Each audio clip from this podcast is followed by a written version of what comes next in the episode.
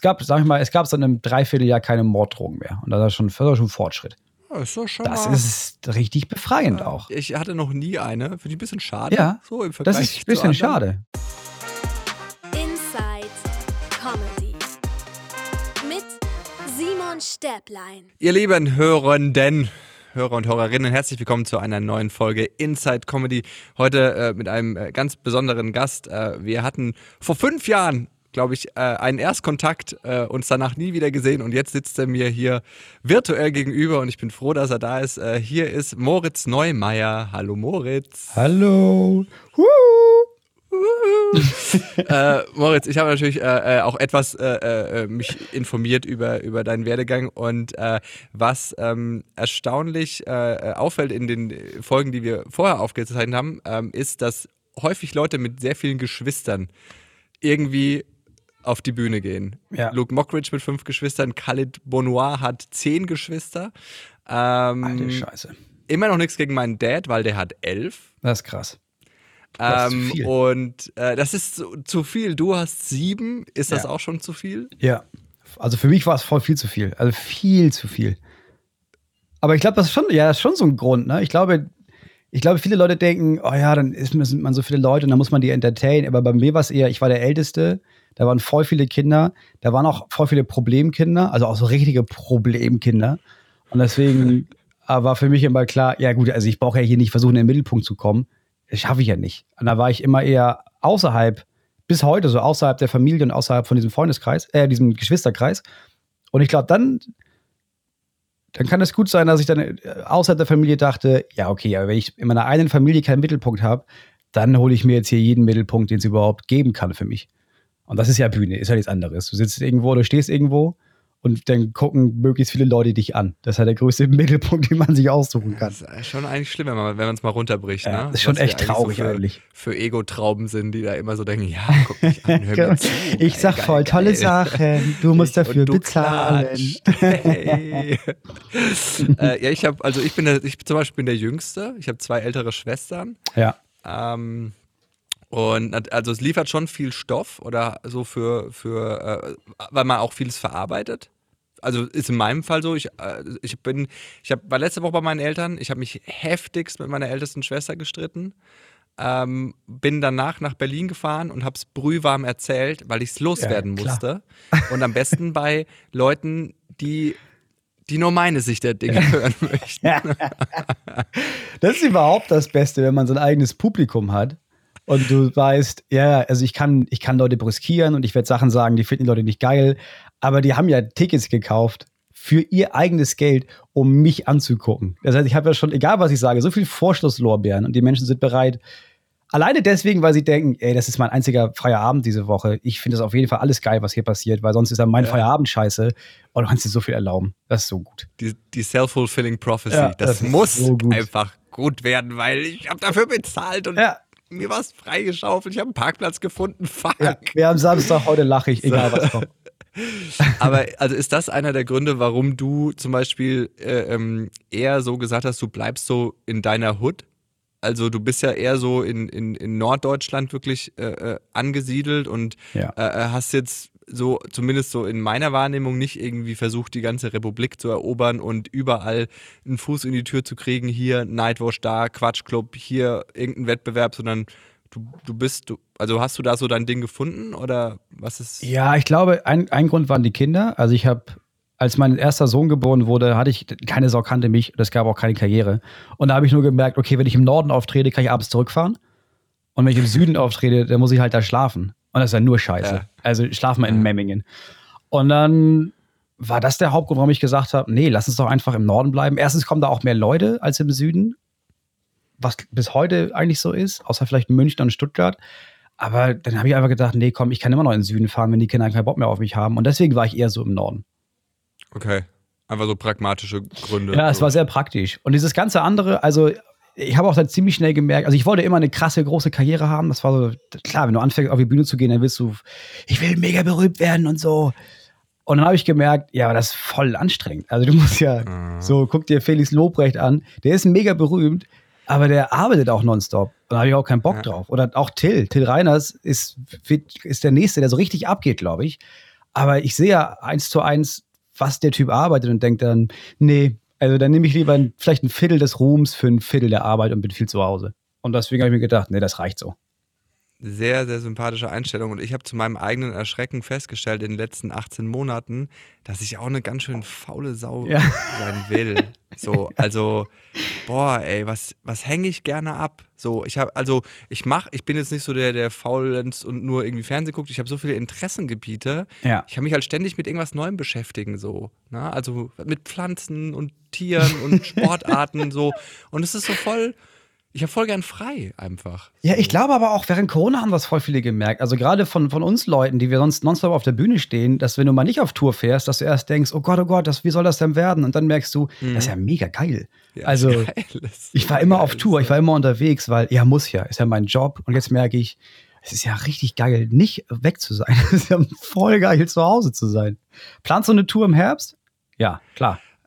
Ja, aber also es ist jetzt erstmal so, dass ich, ich habe für mich selber gesagt, ich gehe jetzt erstmal ohne neues Programm los, sondern wir nennen das einfach nur Simon Stäblein live, weil ich habe einfach noch keins. Ende. Also ich, ich Ja. habe zwar sau viele Ideen, aber ich habe noch kein Programm. Das ist noch nicht irgendwie gespielt worden. Also das kann ich noch nicht sagen, was davon am Ende wirklich Ja. in die Form passt und was nicht. Und deswegen habe ich mir so überlegt, dieses Jahr mache ich so Tryouts, Mhm. je nachdem, wie sich auch die ganze Situation entwickelt. Und für ein wirklich neues Programm, so mit Titel und bla blub, ähm, dann erst äh, im, im Januar. Ich pass auf, ich spoiler dich jetzt mal ganz kurz Mhm. die, mit meiner Titelidee, Mhm. weil ich glaube, dass, dass so ein gutes, echtes, ähm, ich habe so lange drüber nachgedacht und ich bin voll oft und ich bin voll oft auf deinem Titel hängen geblieben. Ähm, ich weiß es doch auch nicht. Ja. So. Weil ich auch das immer wieder realisiere, dass ich auch keine Lösung habe für die großen Probleme dieser Zeit und generell, dass ich eigentlich einen Scheiß weiß, Ja. wie Sachen zusammenhängen und wie komplex alles ist. Das befreit Deswegen, Äh, Das hänge ich immer wieder so, auch, auch wie so, na, das hat schon der Moritz. Ähm, naja, und ich will eigentlich mein neues Programm einfach nur Diverses nennen. Ja, das ist ähm, geil. Das ist vor weil, allem geil, weil es äh, doppelt ist. Genau. Ja, das ist ziemlich So, gut. und äh, das ist irgendwie, ich habe ewig, ich habe mir so voll die Gedanken gemacht über, über so, oh, und so ein Satz und so eine Floskel und bla bla bla. Und dann stand ich im Hotel ähm, äh, äh, in Garmisch und äh, irgendeine Sache wurde nicht gebucht äh, von uns, die wir konsumiert hatten. Und dann meinte die Frau so, ja, wo buche ich denn das jetzt? Dann kam die andere, ja, mach doch wie bei den anderen Sachen auch diverses. Ja, ziemlich Und ich so, das ist auch geil, weil das Finanzamt liebt den Reiter Diverses. Wenn du da so 8 Millionen Euro hast So und der Umsatz war nur zwei, da waren einfach äh, Sachen, diverse die Sachen, die eindeutig passiert sind. zuordnen konnten. Es war als, ne? Nee, das ist ein wirklich guter Titel. Er ist nicht albern. äh, Du kannst ihn richtig gut. Ähm, alle können ihn verschieden interpretieren. Also du musst ihn ja nicht mal irgendwie gendermäßig interpretieren. Du kannst ihn aber gendermäßig interpretieren. Du kannst es einfach. Das ist ein guter Titel. Muss ich Okay, neidlos zugeben. Das ist er. Danke, danke. Cool. Weil Ich das hasse ist, äh, äh, aussuchen. Ich, das ja, ich bin aber auch so, ne, eigentlich ist ja so ein Titel, mein Gott, ey, scheiß drauf. Wicht, viel wichtiger ist der Inhalt, aber jedes Mal, wenn ich über das neue Programm nachgedacht habe, war direkt, wie heizt denn? Ja, auch Bevor ich einfach, noch weil das irgendwas so ein- dazu geschrieben habe. Das ist ja wie so ein Tattoo. Also du, du gehst ja, du, du fährst dann durch Deutschland und egal in welchem Laden du bist, das erste, was du siehst, ist dein Plakat mit deiner Fresse und deinem Titel drauf.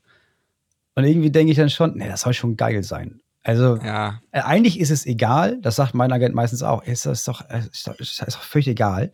Das ist, dein Gesicht ist da drauf, soll kommen oder kommen halt nicht. Aber nee, das ist so ein Eigenanspruch. Das muss irgendwie geil sein. Aber genau deswegen, weil ich ewig lang überlegt habe äh, und mein Agent irgendwann meinte, weil ich hatte den Vorschläge und noch einen Vorschlag und noch einen Vorschlag und er meinte, Moritz, am Ende ist eh egal, wie das Programm heißt, habe ich gedacht, dann nennen wir es so, am Ende ist eh egal. Ja, nehmen wir das, dann sind wir damit durch. Ich hatte mein, mein erster Titel, ich hatte die Idee, Satire macht frei. Das haben wir dann nicht gemacht, zum Glück. Aber das ist zu doll. das hatte ich äh, äh, äh, dem Alain mal vorgeschlagen. Ja. Comedy macht frei. Er darf das. Weil, weil er ja immer mit seinem Namen so und ich so, Und er ist Schweizer. Mm, Ja, aber dann fand ich es doch auch zu krass. Na, dann nimmt man ja doch irgendwo diese unsägliche Vergangenheit und macht was draus. Ja. Und eigentlich ist das dann Ja. auch nicht so, so äh, nice irgendwie. Apropos unsägliche Vergangenheit, Ja. äh, du warst im Poetry Slam ziemlich lange. Mhm.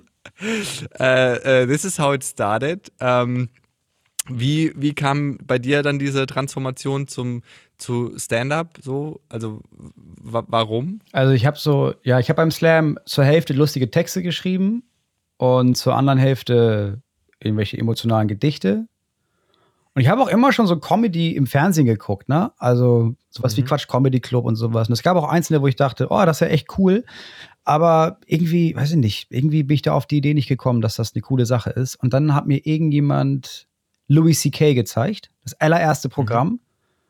auf YouTube. Und ich habe irgendwie gedacht, ey, das ist ja mega geil. Also so wie die das machen. Der ist ja einfach, der ist einfach so, wie er ist und erzählt einfach Sachen. Und das sind auch mal ernste Sachen und auch mal irgendwie, das ist ja gar nicht, also es war für mich nicht Comedy, es war halt so Stand-up. Und da habe ich mhm. gleich an dem Tag gedacht, ja, aber warum macht man das nicht auf Deutsch? Also, das will man nur auf Deutsch machen können. Und dann habe ich das Hä? ausprobiert und gedacht, Was soll das? ja, ich dachte, alles, was man so kannte, so Rüdiger Hoffmann, ja, ist mega lustig, aber er ist halt, ist halt so ein Charakter, den er krass überzieht. Oder Pete Glocke oder gut, Helge Schneider aus dem Rennen, weil das ist, das ist einzigartig. Genius. Aber dann habe ich, hab ich nonstop, ich glaube, acht, neun Stunden am Tag habe ich mir Stand-Up-Comedy angeguckt und dann angefangen, den Krams zu machen auf Slams, was überhaupt nicht funktioniert hat, weil bei Slams wollten die, dass dann Text ist. Und dann habe ich angefangen, viel zu moderieren und habe mir überlegt, okay, dann mache ich halt immer, immer so ganz kleine Bits zwischen den einzelnen Auftretenden und immer so 10 bis 15 Minuten nach der Pause, um wieder reinzukommen. Und das hat ganz gut funktioniert, weil da war ich so ein bisschen aus dem Wettbewerb raus und da haben die irgendwie das akzeptiert, dass ich das gemacht habe. Und da habe ich gemerkt, ach, das, das, das, das funktioniert. Leute finden das lustig. Ich kann aber auch ernste Sachen sagen. Und dann hatten wir die Idee, ich und mein bester Freund damals, ey, lass doch mal so in so Comedies, so Stand-up-Clubs gehen und haben gemerkt, es gibt einfach keine. Es gab einen in Hamburg zu dem Zeitpunkt und der hatte dicht gemacht, zwei Monate bevor wir auf die Idee kamen, da hinzugehen, von Heino Trusheim, weil der Laden einfach dicht war. Ah. Und dann, weiß ich nicht, dann haben wir gemerkt, in dem, in dem Laden, in dem ich Slam gemacht habe oder meinen eigenen Slam gemacht habe, da meinte der Barmann, Herr, mach das doch hier, dann mach das doch einfach hier. Und dann haben wir da Stand-Up im Jäger gegründet. Und in dem Jahr ging es eigentlich überall los. Ne? Dann kam, in Berlin kamen so krasse Bühnen, in Hamburg kamen vor viele Bühnen. Und dann kam mein Sohn und dann, ich bin nie, ich habe nie dieses, ich fahre von offener Bühne zu offener Bühne gemacht, weil ich hatte halt ein Kind zu Hause. Und deswegen mhm. musste ich, habe ich einfach von Anfang an gesagt, ja, dann schreibe ich jetzt halt ein Programm und dann gehe ich damit auf Tour das lohnt sich dann vielleicht wenigstens. Aber das war so der Ja, Übergang. das, das, das finde ich ehrlich gesagt auch, äh, also shame on me, du hast fünf Bühnenprogramme schon. Ja. Ist das, ist das ich, ne? ich habe eins. Und ich mache das genauso lang wie du.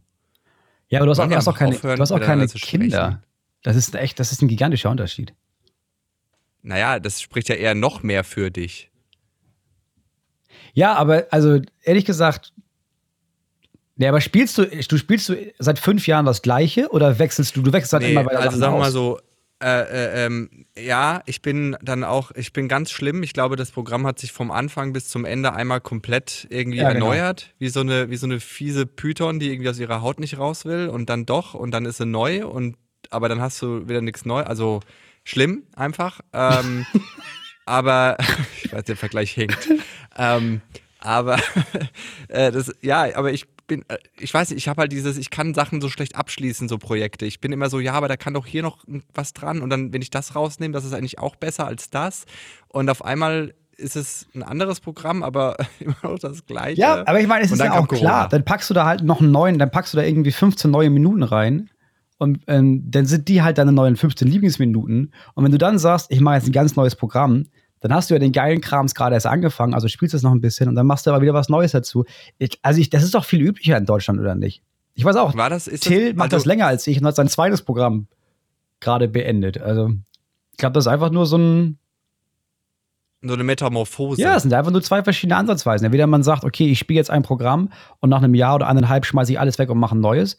Oder man sagt, nee, ich mache das Stück für Stück. Volker Pispers hat nach 25 Jahren die gleichen Krams noch erzählt. Helmut Schleich, also, Helmut Schleich, den gerade keiner mehr mag, der macht immer noch Strauß-Invitation. Also, du bist da, du bist da, glaube ich, nicht so schlecht wie, wie ganz viele andere, glaube ich. Also ich mache aber jetzt zum Beispiel, also es gibt jetzt schon einen klaren Cut. So, ja, ist ne? perfekt. Also, also, jetzt ist alt. Also alles, was so äh, im, im ersten Programm gelaufen ist, ist auf jeden Fall jetzt abgehakt. Ja. Und äh, also ich nehme nichts mit ins, ins nächste. Ja.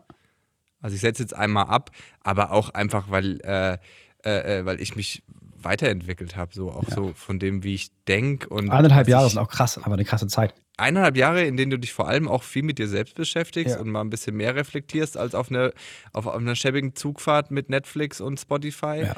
sondern wo du wirklich mal irgendwie denkst, so, ähm, ist, das, ist das okay, was ich da sage und ist das cool? Ja, das ist, hilft das ja. Und da waren die letzten wirklich Jahre weiter? waren ja auch krass. Also da war ja noch mal dadurch, also ich habe das, ich soll das Programm aufnehmen. Das letzte, was ich gespielt habe, war noch nicht aufgenommen, weil dann Corona kam. Und jetzt hieß es gerade, ey, wir finden jetzt einen neuen Termin und nehmen dieses Programm endlich auf. Und dann bin ich es einmal durchgegangen, habe gemerkt, nee, eine Stunde davon will ich auch nicht mehr, erzählen. Also teilweise Ja, finde ich es nicht mehr lustig. crazy. Ich habe auch keinen Bock mehr drauf. Ich kann mich da nicht mehr reinversetzen. Das werde ich nie wieder laut sagen. Wie kam ich auf die Idee, das vor eineinhalb Jahren zu erzählen? Und deswegen, ich werde es einfach nicht krass, aufzeichnen ne? und einfach, der wird es vergessen werden, ist völlig egal. Aber ich kann das nicht nochmal wieder erzählen jetzt. Ist vorbei. Ja, äh, ich, also ich, ich habe jetzt wahrscheinlich so ein bisschen das Angebot, dass mein altes Programm halt jetzt aufgezeichnet werden soll. Ja. Ne? Und ich habe es auch schon verkauft. Sprich, ich jetzt muss, es halt machen. ich muss es machen und ich muss das jetzt nochmal rausholen. So. Und ich so, Ah. ich möchte nicht. Aber kannst du nicht ich wenigstens hoffe, auf eine, also so runterdampfen?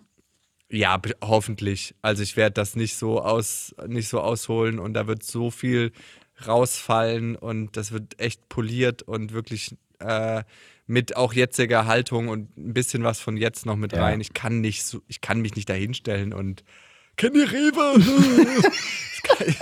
das, das, kann, ich nicht mehr. Das Ding ist durch. So, es ist, äh, Oh. Ja. Nee, ich glaube, es gibt einfach zwei verschiedene Ansätze, das zu machen. Und meiner ist dümmer, tatsächlich. Also, frag mal einen Agenten, der halt sagt, okay, du hast jetzt ein Jahr das Programm gespielt, das stimmt, und jetzt wirst du ein neues machen, weil wir waren in ganz vielen Städten nicht. Du könntest einfach, das interessiert, du könntest das einfach nochmal machen. Und es ist einfach dumm, nach einem Jahr zu sagen, ich mache jetzt ein neues Programm, weil die aller, aller, aller, allermeisten Menschen kennen das nicht. Aber ich habe dann irgendwie auch keinen Bock mehr drauf. Sobald ich, sobald ich denke, jetzt ist das rund, jetzt ist das fertig, habe ich keinen Bock mehr drauf und dann will ich das nächste machen. Ja, das ist, äh, also ich finde das krass so. Ich, ich werde manchmal so gelähmt von meinem, von meinem eigenen Perfektionismus, so auch zu denken, so, oh, das andere, das nächste muss irgendwie geiler werden. So diese typische äh, Avicii Michael Jackson-Attitüde. Mhm. Äh, so, Erfolg reicht mir nicht, it's gotta be better and äh, am Ende bringe ich mich um. Mhm. So. ähm, weißt du, Hey. Hey! Äh, und äh, weiß ich nicht, deswegen, ich, da habe ich auch krass an mir gearbeitet, dass ich einfach irgendwie äh, mehr gelernt habe, auch einfach mal so, so eine noch nicht fertige Idee einfach mal mit auf die Bühne zu nehmen Ja. und mal gucken, wo die mich hinführt und nicht so total verkrampft, dass das sofort alles passen muss und so. Ne? Also ich bin ein fauler Perfektionist und das ist so, das sind so zwei Charaktereigenschaften, die richtig ekelhaft zusammengehen. Ja, ja, weil dann dauert es richtig lange. Aber das meine ich auch mit, du hast halt keine Kinder. Also du hast halt, ich, habe ich hab drei kleine Kinder. Ich habe keinen Perfektionismus, weil ich denke, erstens, das ist nicht mehr das Wichtigste für mich, sondern das ist das Zweitwichtigste. Zweitens denke ich, ich bereite das doch nicht vor. Also ich gehe jetzt nicht auf die Bühne und habe das alles mir vorher überlegt, wann soll ich das denn noch machen? Und drittens denke ich, ja, scheiß drauf. Also das ist doch alles, ist doch alles egal. Komm, wir machen jetzt einfach ein neues Programm. Ich spiele auch dann ein neues Programm. Ich habe, glaube ich, zehn Minuten. Aber ich habe ja auch noch sechs Wochen, in der wir derzeit wir ein Haus restaurieren. Aber dann gehe ich halt ohne Programm auf die Bühne. Ist, doch, Hey. ist doch scheißegal. Ist doch, ist doch alles egal. Das ist Also diese ich habe auch ehrlich gesagt, also als ähm, äh, ähm, Corona dann so äh, letztes Jahr äh, ähm, vor, sagen wir, mal, es ging ja im, im, im Winter los und dann Mhm. äh, waren ähm, im September waren dann so ein, zwei Shows von mir, nochmal das Solo. Mhm. Und dann bin ich wirklich raus und habe zu den Leuten so gesagt, ey, ihr habt jetzt Tickets für das Programm, aber ich kann das nicht erzählen gerade, weil Ja. ich, es geht nicht. Die Welt hat sich auf links gedreht. Ich Ja. kann nicht. So, und dann äh, habe ich einfach so mit allem Stuff, der so in meinem Kopf war, angefangen zu reden. Ja. Und ab, klar, ab und zu habe ich dann mal auf eine Nummer zurückgegriffen, wo ich wusste, okay, jetzt, jetzt wäre ein Gag mal wieder nicht schlecht. Da ist noch einer vergraben, Ja. den leih ich mir mal kurz. Aber ansonsten war das so gerifft und gefreestylt. Und ich muss dazu sagen, dass das Feedback der Leute im Raum war, so, ich habe noch nie so eine echte Show erlebt, Ja, genau. weil ja. Man konnte so voll deinen Gedanken folgen. Die waren noch nicht immer lustig. So. Mhm. Die waren teilweise vielleicht sogar ein bisschen dark oder, oder sehr kritisch. Aber irgendwie war es so, so echt, so nicht so, hey, hier ist mein Programm, Ja. mir geht's scheiße, aber ich lache trotzdem. Ja, genau, aber das mache ich auch gerade. Und ich, ich hatte echt Schiss davor, da auf die Bühne zu gehen und zu sagen, ich habe nichts dabei, Leute. Also ich habe, ich hatte gestern so richtig vielleicht fünf lustige Sachen, aber die habe ich ja schon. Und jetzt heute mache ich wieder was ganz anderes. Ich improvisiere komplett. Und aber dadurch, also wenn du das den Leuten vorher sagst, wenn du sagst, das ist ein Abend und ich komme da hin und ich habe nichts und ich improvisiere, dann finde ich, vergeht voll viel von der Nervosität, was bieten zu müssen, weil du hast denen nur geboten, ich, ich improvisiere. Kann gut werden, kann aber auch nicht gut werden, keine Ahnung. Wenn ihr Bock darauf habt, bezahlt das Geld, wenn nicht, dann nicht. Und dann geht es, finde ich. Aber ich, das ist, glaube ich, dann dieser Punkt, wenn du eh schon eine Community hast, die dich geil findet, Ja, klar. dann denken die so, das wird schon gut. Ja. Der, ich mag den. Ich Ja. mag den, ich mag, was er erzählt, ist mir völlig egal, über welches Thema der redet. Das, der ist einfach witzig. Ich mag seine Attitüde, deswegen, das wird schon gut. Ja, das hilft enorm. Ich glaube, wenn dich keine Sau kennt und du sagst, ich gehe jetzt mal ich, improvisierend auf die Bühne für einen Abend, ja, ist schwer, dann Tickets zu verkaufen. Ne? Okay, okay. Ich ja auch, äh, also das, das alte Programm, als es dann mal so geschliffen war, war auch wirklich so, ich habe aufgrund von eigener Unsicherheit keinen Moment ohne Lacher zugelassen, Mhm. ähm, weil ich keine Stille ausgehalten habe für eine lange Zeit auf der Bühne. Ja, aber das ist, was man am meisten lernen Also- muss, finde ich. Also was am allerschwersten ist zu voll. lernen.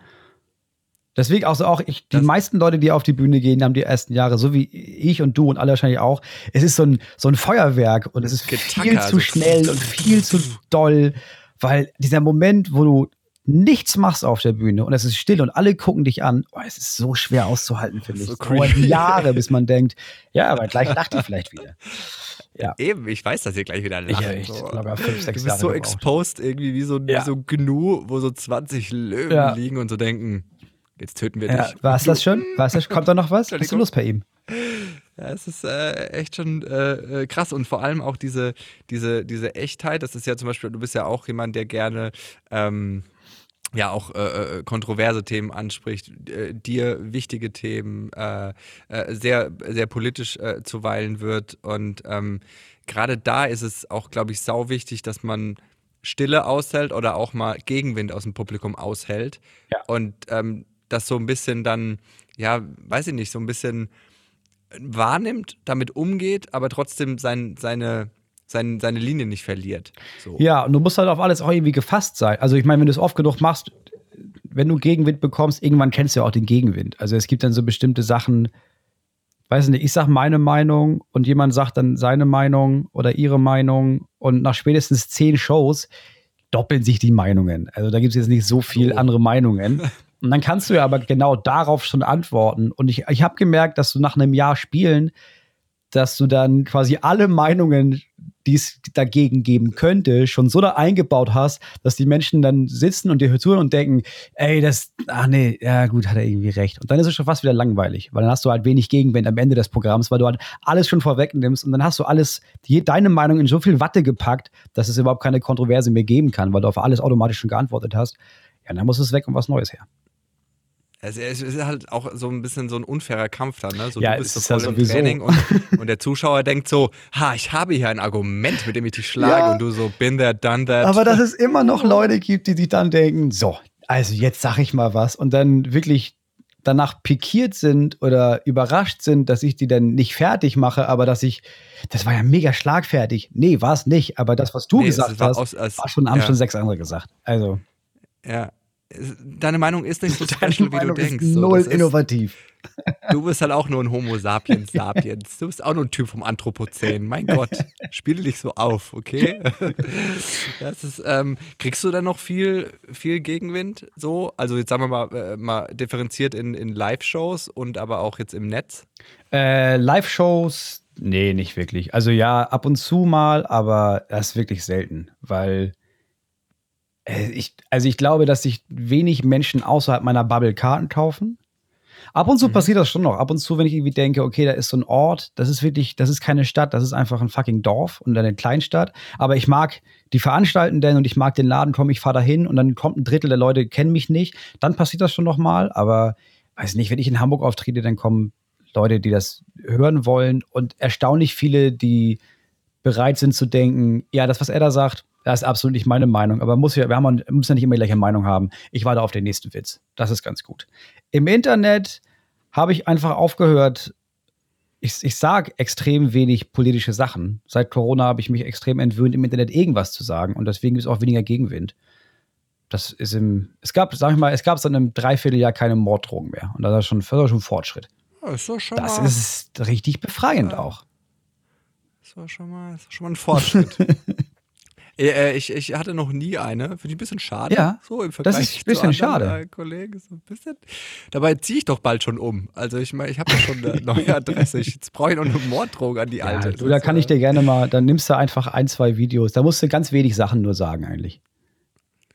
Ich bin, äh, ich, äh, äh, äh, aber finde ich auch äh, spannend, diese Tatsache, ich ziehe mich, ich zieh mich zurück, weil ich bin zum Beispiel auch nicht so ein Internet-Warrior. Ich, ich möchte das, ich kann das nicht. Ich, ich habe da irgendwie so, so das Gefühl von Waste of Time, so Ja. mich mit irgendjemandem anzulegen. Äh, Es ist, und das ist auch so dieses, wo man wieder bei dem, bei dem, bei deinem, bei deinem Titel ist, ich weiß es doch auch nicht, weil auf der anderen Seite denkt mir so, okay, wenn man schweigt, dann, dann haben die komplett die Fläche so. Ja. Aber auf der anderen Seite, sich mit Leuten auch noch irgendwie über, über eine Plattform anzulegen, mit, dem, man- mit denen man im echten Leben nie in eine Diskussion kommen würde, weil man, weil man das von vornherein ausschließt, weil man denkt so, das, also wir Ja. kommen da, Wir kommen- werden nie auf den Nenner kommen. also- Aber es ist, das ist so ein Rattenschwanz. Also ich habe dann angefangen, diese Videos zu machen und dann das erste war, dass Leute geschrieben haben, oh, es tut gut, das zu hören, weil ich wohne hier auf einem Dorf und ich habe deine Meinung, ich habe die Meinung, die du auch hast, nämlich Geflüchtete sind Menschen, tatsächlich, Überraschung. Aber ich bin der Einzige in meiner Umgebung. Spoiler. Ich bin jetzt hier der, ich bin der Arsch im Dorf, weil ich links bin und weil ich diese Meinung habe. Und dann habe ich gemerkt, okay, krass, das hilft also Leuten. Also es hilft Leuten, dass sie, dass die sehen, okay, man kann diese Meinung vertreten und dafür Scheiße einstecken, aber das trotzdem machen. Das war cool. Dann kamen die ganzen Leute, die da unter ko- kommentiert haben. Äh, und dann habe ich gedacht, okay, ich will ja nicht mit denen diskutieren. Also ich weiß ja, dass wir nie auf einen Nenner kommen werden. Aber wenn nur deren Ding da steht, dann gibt es Menschen, die gucken sich mein Video an, denken, hm, stimmt das so? Lesen den Kommentar und merken, oh nö, stimmt, das, er, er hat recht, das sind keine Menschen. Also habe ich dann angefangen, unter jedem Kommentar so ein bisschen zu diskutieren, damit die sehen, auch in den Kommentaren gibt es eine Gegenmeinung. Und irgendwann waren das zweieinhalb Stunden am Tag sieben Tage die Woche. Und dann irgendwann habe ich gemerkt, das, das geht nicht, ich muss damit aufhören, ich kann das nicht mehr machen jetzt. äh, Ja.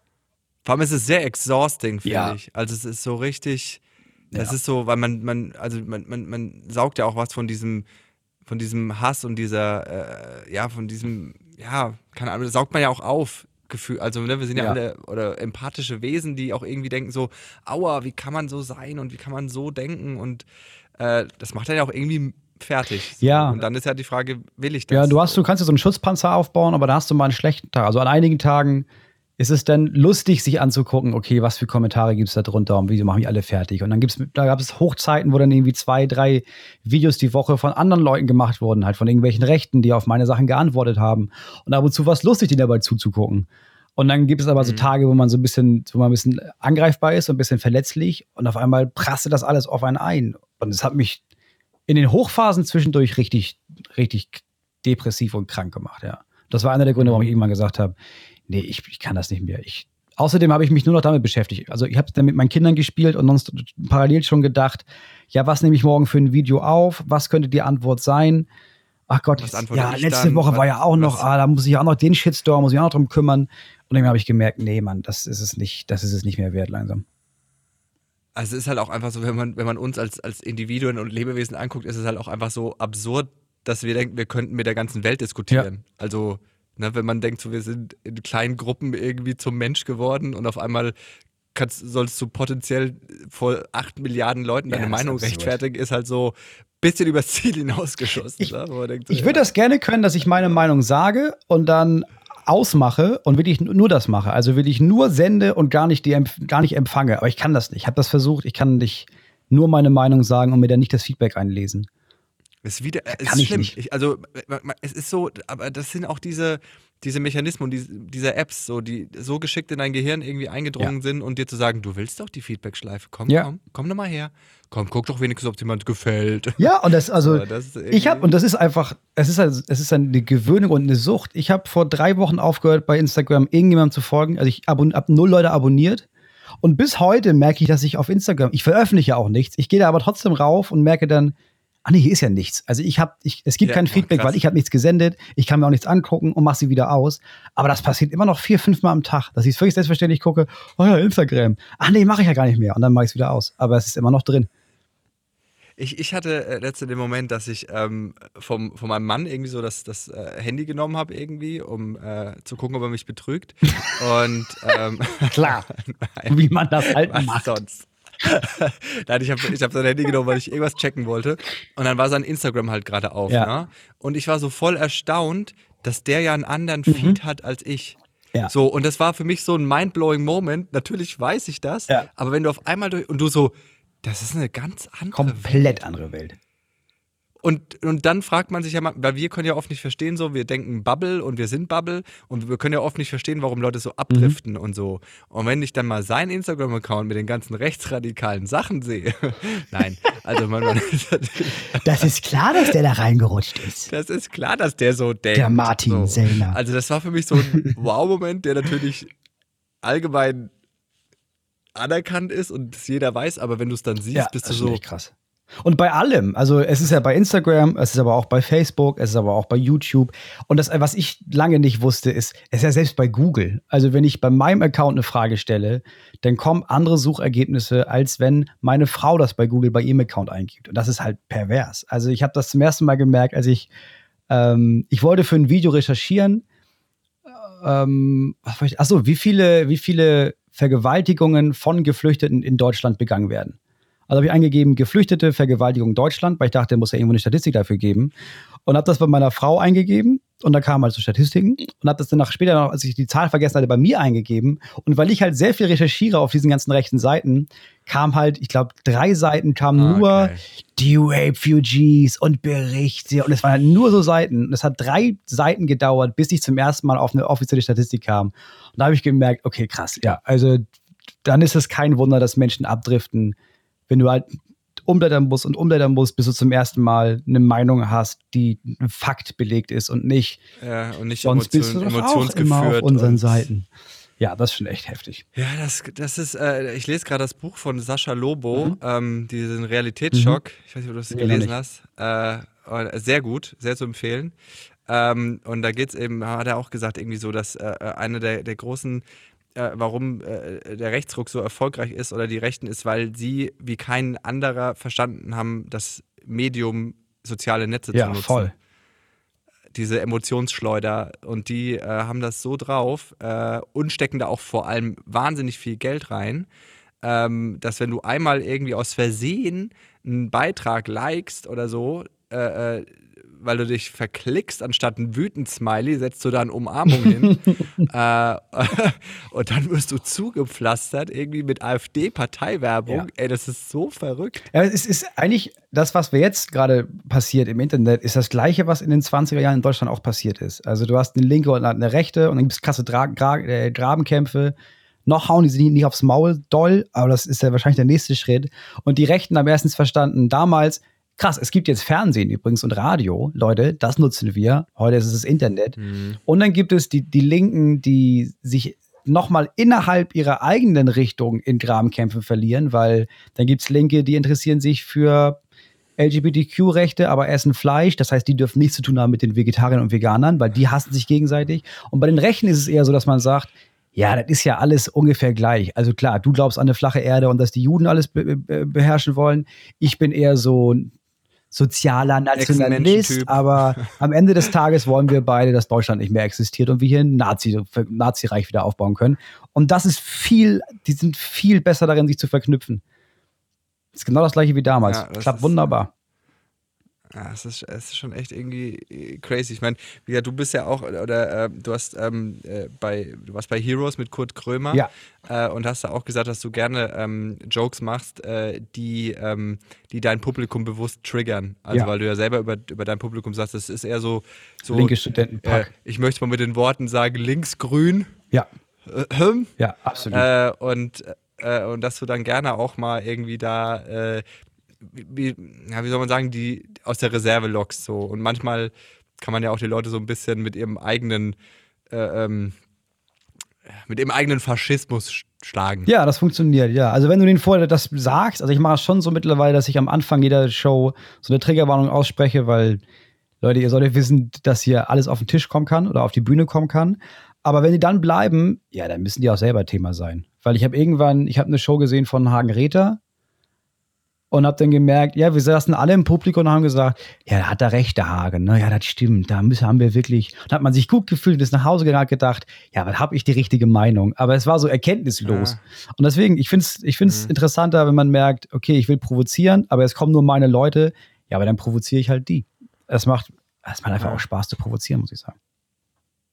Ja, ich, oh, ich wie gesagt, ey, boah, meine Schwester, die hat es aber auch echt raus. Ey, wir haben uns so gefetzt. Egal.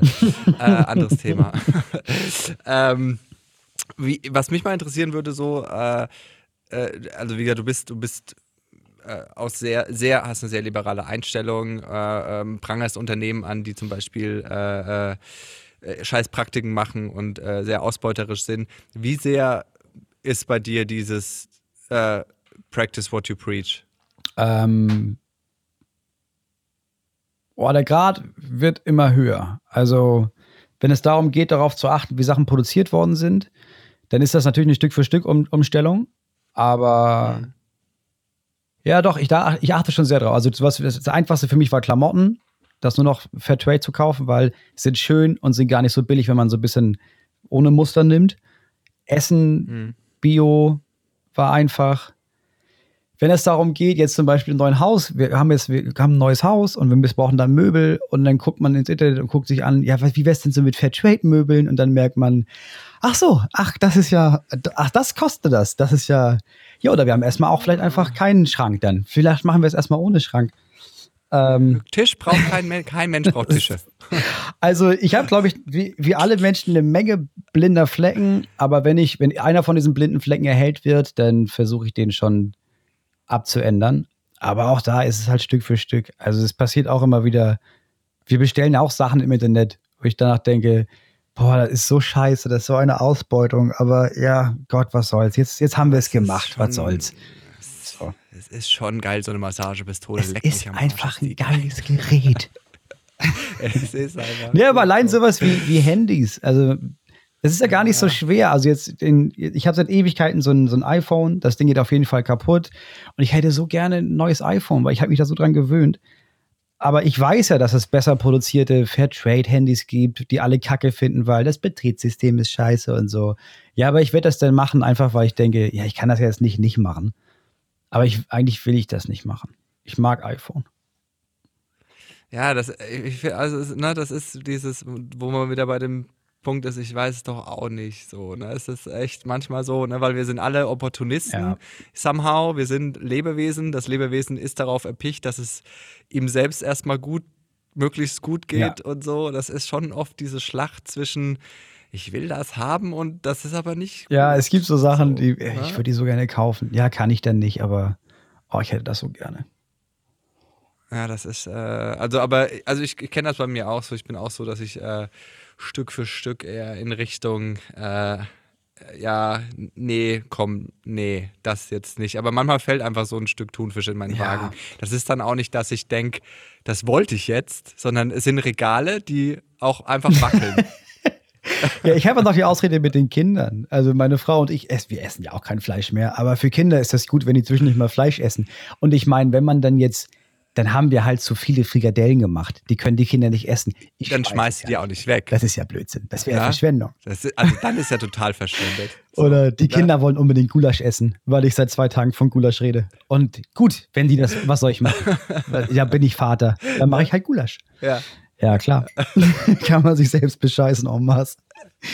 Ist so schlimm, ne? Aber dieses, da gab es doch auch mal diese, diese Studie, ähm, dass äh, ähm, Grünwähler äh, am häufigsten äh, äh, Fernreisen und alles ja. machen, sich aber am schlechtesten dabei fühlen. Ja, genau. Ich meine, du, ähm, äh, nochmal kurz zurückzukommen zu diesem Thema äh, äh, politische Themen in der Comedy, Haltung in der Comedy.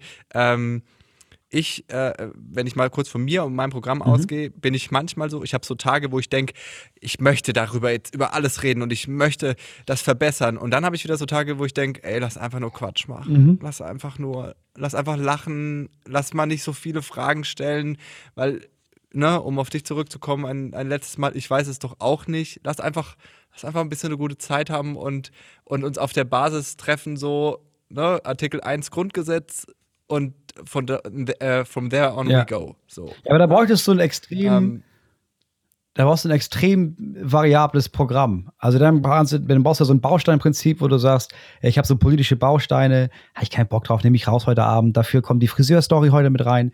Es ist halt voll, viel mehr Aufwand. Es ist halt extrem viel Aufwand. Und meistens habe ich auch so Tage, an denen ich denke, oh, ich habe heute keinen Bock auf ernsten Krams. Und dann ist die erste Hälfte mhm. und es ist voll viel Lachen und spätestens da denke ich, ja, aber ach komm, dann lass uns doch auch über den ernsten Krams reden, weil ich meine, wir, wir verstehen uns doch gut hier im Raum man wird, ich lass uns doch mal darüber nochmal reden. Also irgendwie, ich mag das eigentlich jeden Abend. Spätestens dann, wenn ich merke, die Stimmung ist gut, dass ich denke, ja, aber dann lass uns doch, lass uns doch mit der guten Stimmung über Politik reden. Und dann geht es meistens ganz gut. Hast du denn auch solche Momente, dass wenn du, also es, es, gibt schon so Tage, wo ich so einen Menschen oder so einen Menschheitshass entwickle und an diesen Tagen sollte ich dann auf keinen Fall schreiben, mhm. weil das wird alles so voll. Ja. Wir sind Krebs, wir sind eine Plage und das, ich meine, so kannst du ja wirklich dann die Leute nicht gehen lassen aus deinem Programm, wenn alle so denken, ich bringe mich ja. jetzt um, weil ähm, das ist, glaube ich, die Schlussfolgerung von dem, was Simon heute Ja, ich glaube, die Teile habe ich in jedem Programm drin. Aber das Gute ist, was ich gemerkt habe, ist, das Publikum bezieht das nie auf sich. Also wenn ich sage, ey, Drittel Deutschland sollen wir einfach an die Wand stellen. Einfach morgen erschießt, auch wahllos.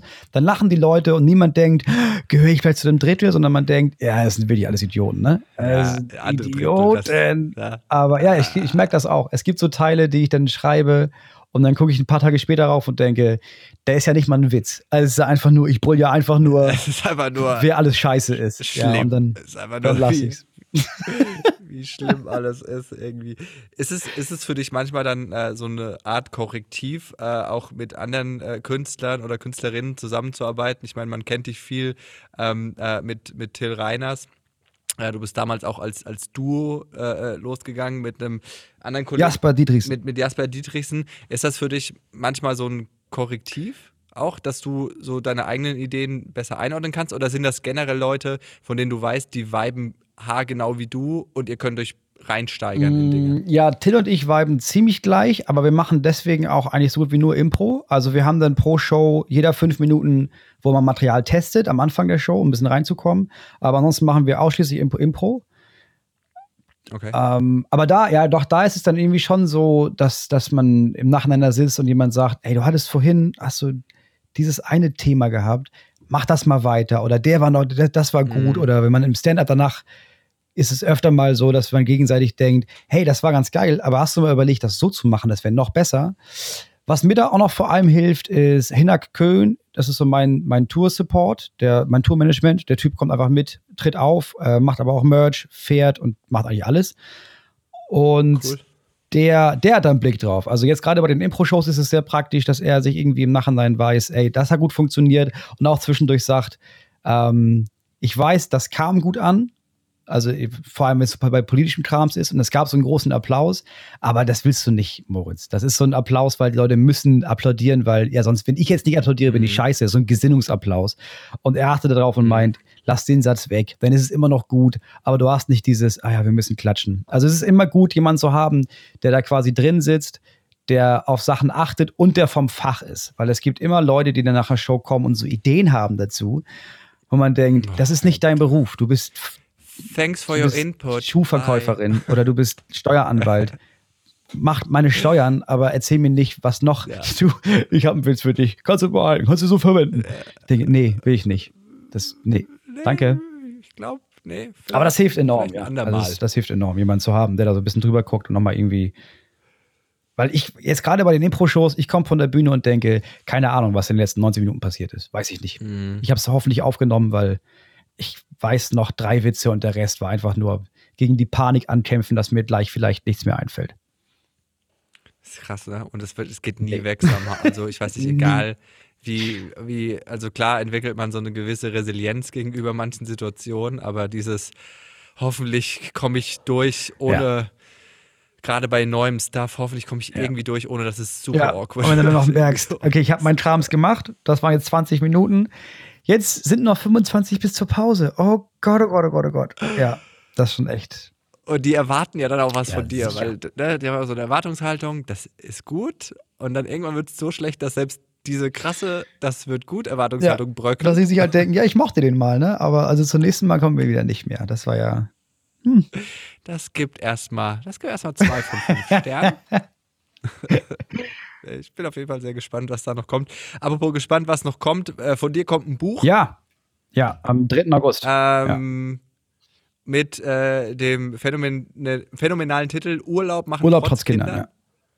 Urlaub trotz Kindern. Äh, Finde ich äh, sehr lustig, sehr witzig, weil ich habe keine, um Gottes Willen, ich werde nie welche ja. haben, aber äh, meine Schwester und äh, auch ein Punkt, warum wir uns gestritten haben. Aber das ist ein anderes Thema. das ist auch, dass du sehr oft und zurückkommst. Scheint ein größeres Ding gewesen Mich triggert's hart. ähm, aber äh, finde ich eine sehr schöne äh, Formulierung. ähm, willst du vielleicht kurz sagen, was ähm, ist es auch Verarbeitung von von ja äh, schwierigen Situationen? Ja, ich glaube, es was, ist. Was, was, erwartet den Leser? Es ist, glaube ich, Verarbeitung von überhaupt vom, vom Vatersein. Und das ist so ein bisschen der Versuch, ein bisschen ehrlicher okay. darüber zu reden, als die meisten das machen. Weil egal, ob man Kinder hat oder nicht, also Leute lügen. Also Leute sind nie ehrlich und sagen, dass es zwischendurch einfach nur der größte Abfuck überhaupt ist, dass man Kinder hat. Und weil alle Eltern sich gegenseitig versichern müssen, na, ist toll, ist alles super, ist klasse. Ja ähm, sorgt das dafür, dass man nonstop das Gefühl hat, nur man selber kriegt das nicht geschissen mit den Kindern und nur man selber verkackt das und nur ich mhm. brüll die Kinder an, bis man irgendwann merkt, nee, alle brüllen ihre Kinder an, aber halt nicht, wenn alle anderen dabei alle sind. Alle schlagen zu, alle sperren ja, in den Keller. Und alle. das muss man Sagt endlich mal im Gesetz verankern, dass das okay ist. Es ist in Ordnung. Nee, es ist ehrlich gesagt, ja, es ist einfach ein ehrliches Buch, so ein bisschen darüber, wie scheiße das zwischendurch ist. Klar, auch wie schön das sein kann, okay. aber wie stressig das ist. Und Urlaub deswegen, weil ich glaube, im Urlaub ist es so das Destillat. Alle fahren in den Urlaub, alle denken, jetzt wird es entspannt alle merken, es ist halt nicht entspannt, weil du bist halt im Urlaub, aber mit Kindern. Und da kommt das vor allem zum Vorschein. Und darüber, darüber handelt das Buch. Aber es ist ehrlich gesagt gar nicht nur für Eltern. Es ist relativ, ich finde es lustig geschrieben. Es hat aber auch viel einfach mit mir und mit bisschen mit Psyche was zu tun und mit, Versagungs, mit Versagensangst und sowas. Es ist eher gesagt ein Buch für alle, aber ist besonders gut für Eltern. Wahrscheinlich. Okay, ich, äh, ich werde es einfach lesen und mich äh, äh, an jeder Seite äh, an meinem Ding live ja, ergötzen. Das ist ein, das ist ein Ding. Äh, das ist ein Ding. Das gibt es auch. Es gibt ganz viele Eltern in meiner Umgebung, Ding. die dann Leuten, die keine Kinder haben, sagen: Ja, aber bist du dir sicher? Überlegst dir doch nochmal. also kann ich nicht verstehen, wie man das. Und dann denke ich immer: Wie kannst du nicht verstehen, wie geil ein Leben ohne Kinder wäre? Also, wie sehr musst du lügen? Um zu sagen, das Leben ohne Kinder wäre, das, da würde ich keine Erfüllung finden. Halt dein Maul. Natürlich kannst ja, du richtig geile Erfüllung ohne Kinder finden. I feel you. Mir brauchst du es nicht sagen. Mir brauchst du es nicht sagen. Ich. ich will drei Hunde, ich will drei Hunde und einen V und dann V, ist, äh, mega nerviges die Geräusch. Mega nerviges Geräusch. Boah, wie die ja, schreien, ne? Aber wenn du den, wenn du den so dressieren kannst, dass er auf Zuruf dieses ja, da musst du ihn, ich glaube, da musst du ihn einfach sehr geil machen, oder? Ich, also, er, ja, er muss sich permanent ja, muss paaren permanent. Ich habe auch schon äh, äh ich war so, so, so Pfauenpheromone ja. überall in, im Garten verstreut. Ja. Aber hey, pass auf, ich habe, weißt, weißt, du, was richtig krass ist? So ein männlicher Pfau von hinten, wenn der sein Gefieder aufgespreizt ja. hat, ist mega hässlich. Das ist so ekelhaft. Du siehst nur diese Kloake. Mhm und an dem der Arsch ist kahl. Das sieht so schlimm aus. Deswegen laufen die dann auch immer so, dass die das so abschirmen. Ah, okay. So, dass bloß keiner, keiner dieses verschissene ah, Hinterteil okay. sieht. Das ist die übelste Blender-Geschichte. Aber nur so viel zu dem Thema.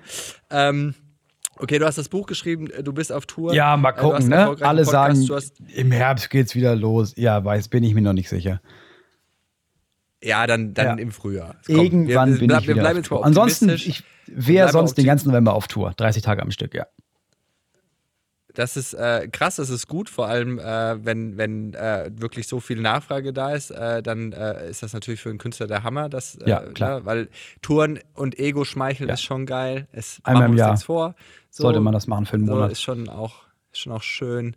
Ähm, sagen wir mal, Best-Case-Szenario, Corinna ist bald weg. Heute in fünf Jahren sprechen wir nochmal, wo bist du und was machst du? Wie gesagt, was ich mache so das gleiche wie jetzt auch.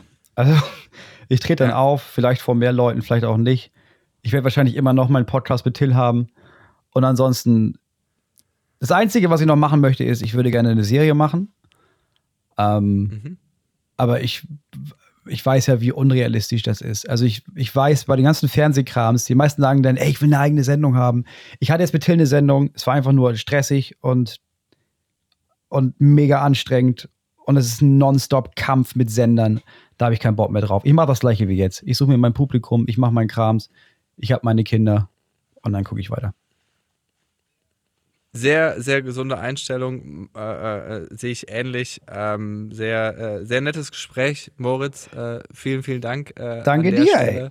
Ähm, und äh, ich wünsche dir weiterhin alles Gute und hoffe, dass wir uns mal nach fünf, sechs Jahren wieder äh, im Real Life äh, sehen. Und das Lustige ist, wir haben damals schon gesprochen, da hast du mich auch mal gefragt, so, ja, wo siehst du dich ja. denn und was, ne, und ne, was ist so dein Wunsch? Und habe ich so gesagt, ja, so, so vier, 500er Säle, das glaube ich, wäre irgendwann mal so, und hast du gemeint, ja, hört sich doch gut an, ist auch so, wo du dich irgendwie ja, wohlfühlst. Und jetzt kann ich sagen, ich war in der Arena, ich habe in der Längstes mein, mein Stück bei der XXL-Nacht gespielt und ich bin immer noch eher der Typ, der sagt, nee, ich will wieder ins Gloria, das ja, ist irgendwie cool. Das ist perfekt, so, also, Da war damals schon viel Wahres äh, dran und äh, da wusste, wusste man schon so, wo die Reise hingeht. Da hat sich nicht so viel dran geändert, ehrlich gesagt, obwohl ich das andere jetzt schnuppern ja. durfte. Äh, in diesem Sinne hoffentlich, dass, hoffe ich, dass wir uns in einem 400 bis 600er Saal vielleicht irgendwann mal treffen. Und äh, ich würde mich auf jeden Fall sehr freuen. Vielen Dank, Moritz Neumeier.